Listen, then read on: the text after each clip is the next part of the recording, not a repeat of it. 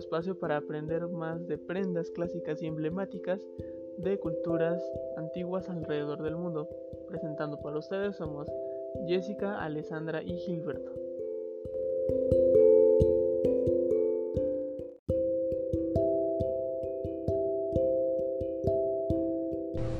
El hanbok, el traje tradicional coreano.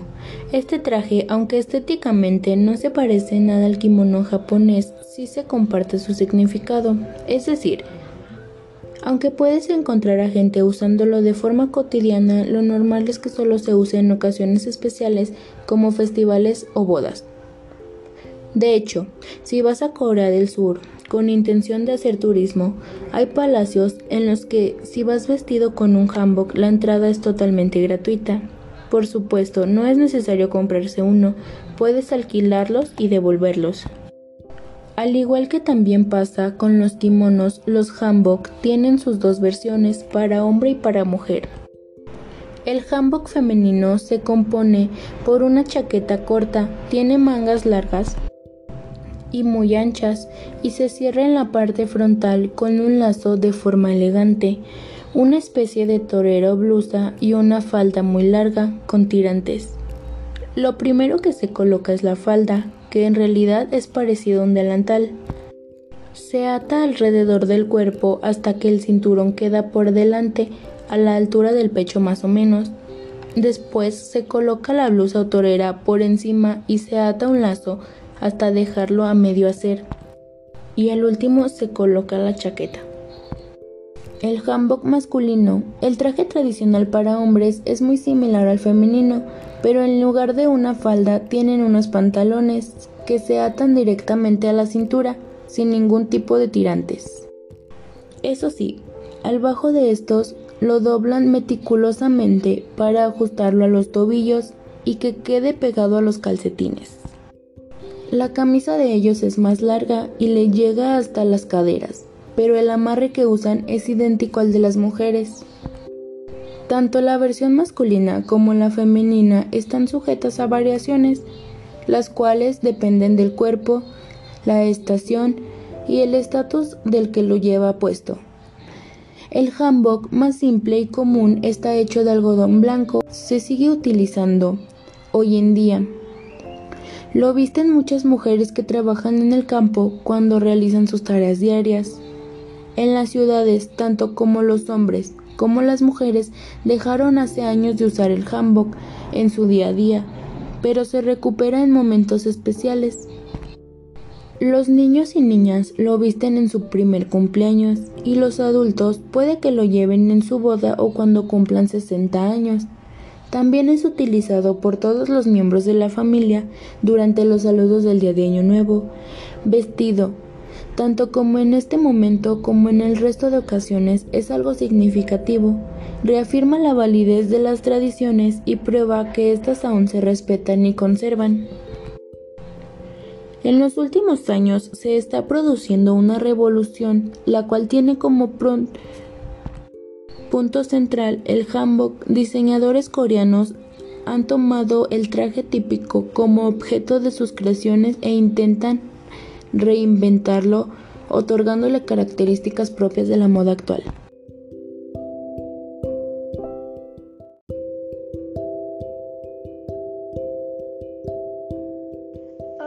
Yo soy Alessandra y a continuación les hablaré sobre una prenda japonesa súper elegante, además de súper hermosa.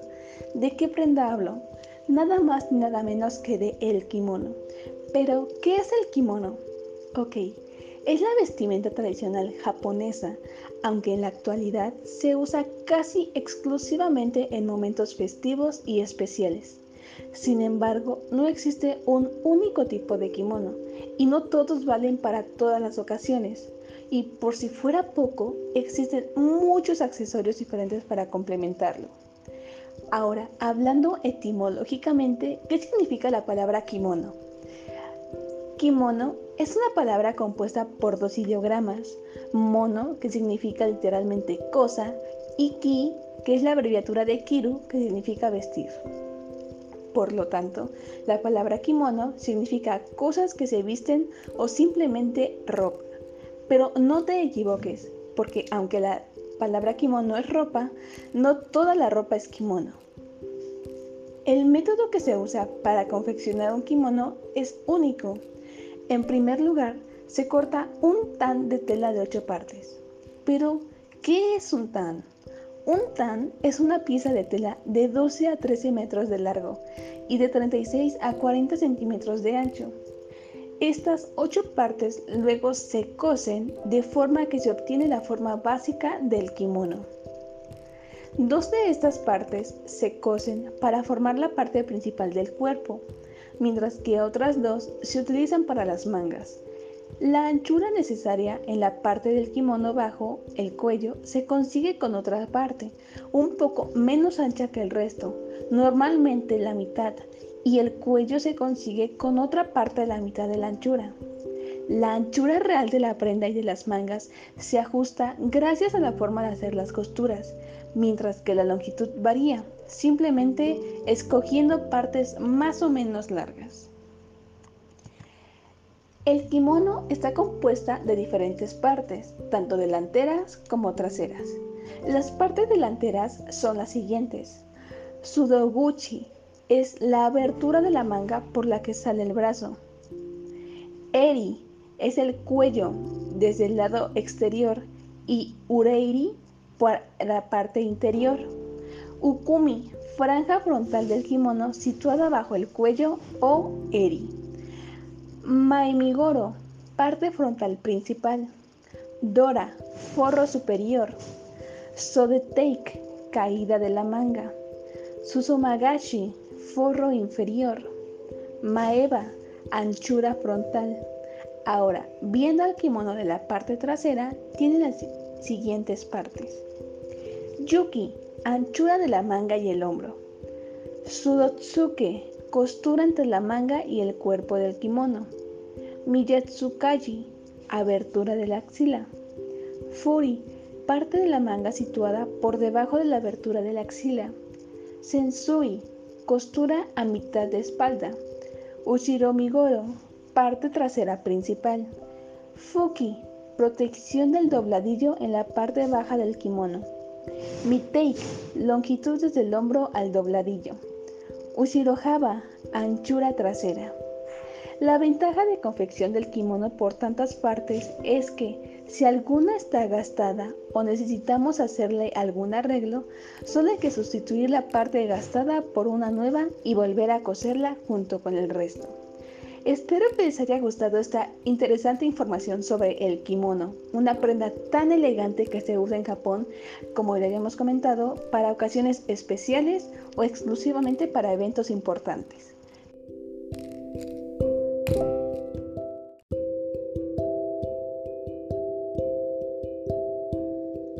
Y para finalizar el podcast de hoy, les hablaré de otra prenda tradicional japonesa que se llama yukata.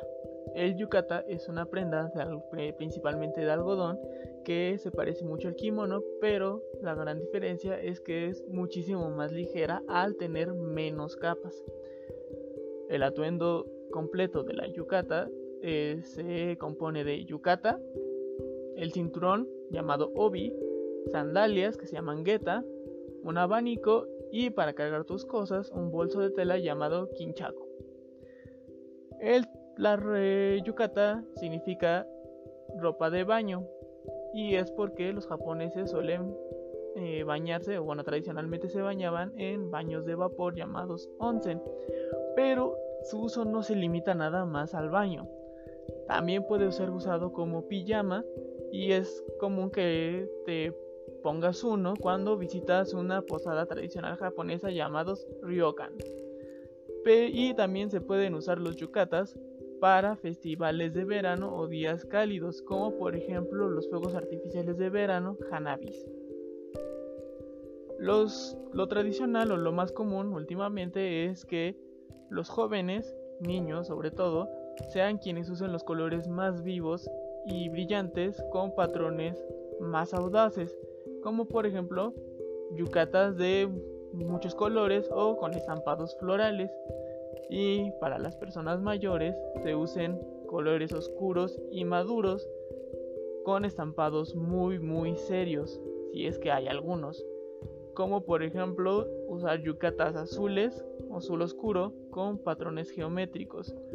La principal eh, cualidad de la yucata es que al ser hechas de algodón y al tener poca, pocas capas, sean muchísimo más ligeras, pero mm, te protegen del frío. Es por ello que los japoneses los usan para las noches de verano, porque al ser más ligeros no te acaloras como con el kimono y al ser más cálidos, bueno, cálidas por el algodón, no te mueres de frío tampoco. Este si, por ejemplo, vas a usar una yucata para los festivales de verano, lo ideal es que uses abajo una ropa interior que suele ser, por ejemplo, una capa de interior de kimono. Y sobre todo si eres mujer, lo ideal o lo tradicional es que uses unas capas de cinturones arriba de este kimono, de esta prenda interior kimono, para que se difumine o se elimine la figura de la cintura, creando una línea casi recta. Y encima de ello uses la yucata. Eh, últimamente no es necesario comprar como extranjero, no es necesario que compres una yucata para asistir a los festivales de verano. Puedes rentarlos a precios muy módicos, pero realmente a comparación del kimono, el yukata no es caro. Y es muy común que encuentres en casas japonesas mínimo una persona que posea uno. De hecho, la mitad de las mujeres en Japón poseen un yukata y casi el 80% de la población alguna vez lo ha usado. Eh, se puede lavar como cualquier otra prenda normal, no necesita un cuidado en extremo especial a diferencia del el kimono. Y eh, pues es muy fácil encontrar para un extranjero un kimono. Los puedes pedir también en línea y eh, pues igual no pues es más si vas a visitar un hotel japonés es fácil que te presten uno y espero que con esto estén más preparados en caso de que lleguen a visitar el país del sol naciente, si se encuentran con la oportunidad de visitar uno de estos festivales de verano, pues espero estén eh, preparados y con y puedan disfrutar de la experiencia de usar un, una yukata. Gracias.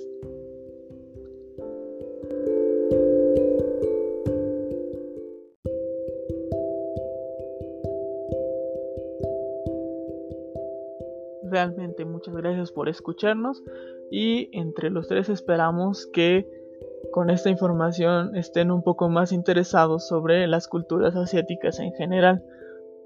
La moda que nos pueden eh, aportar esas culturas es muy muy bella, un poquito recta realmente, pero no por ello menos importante.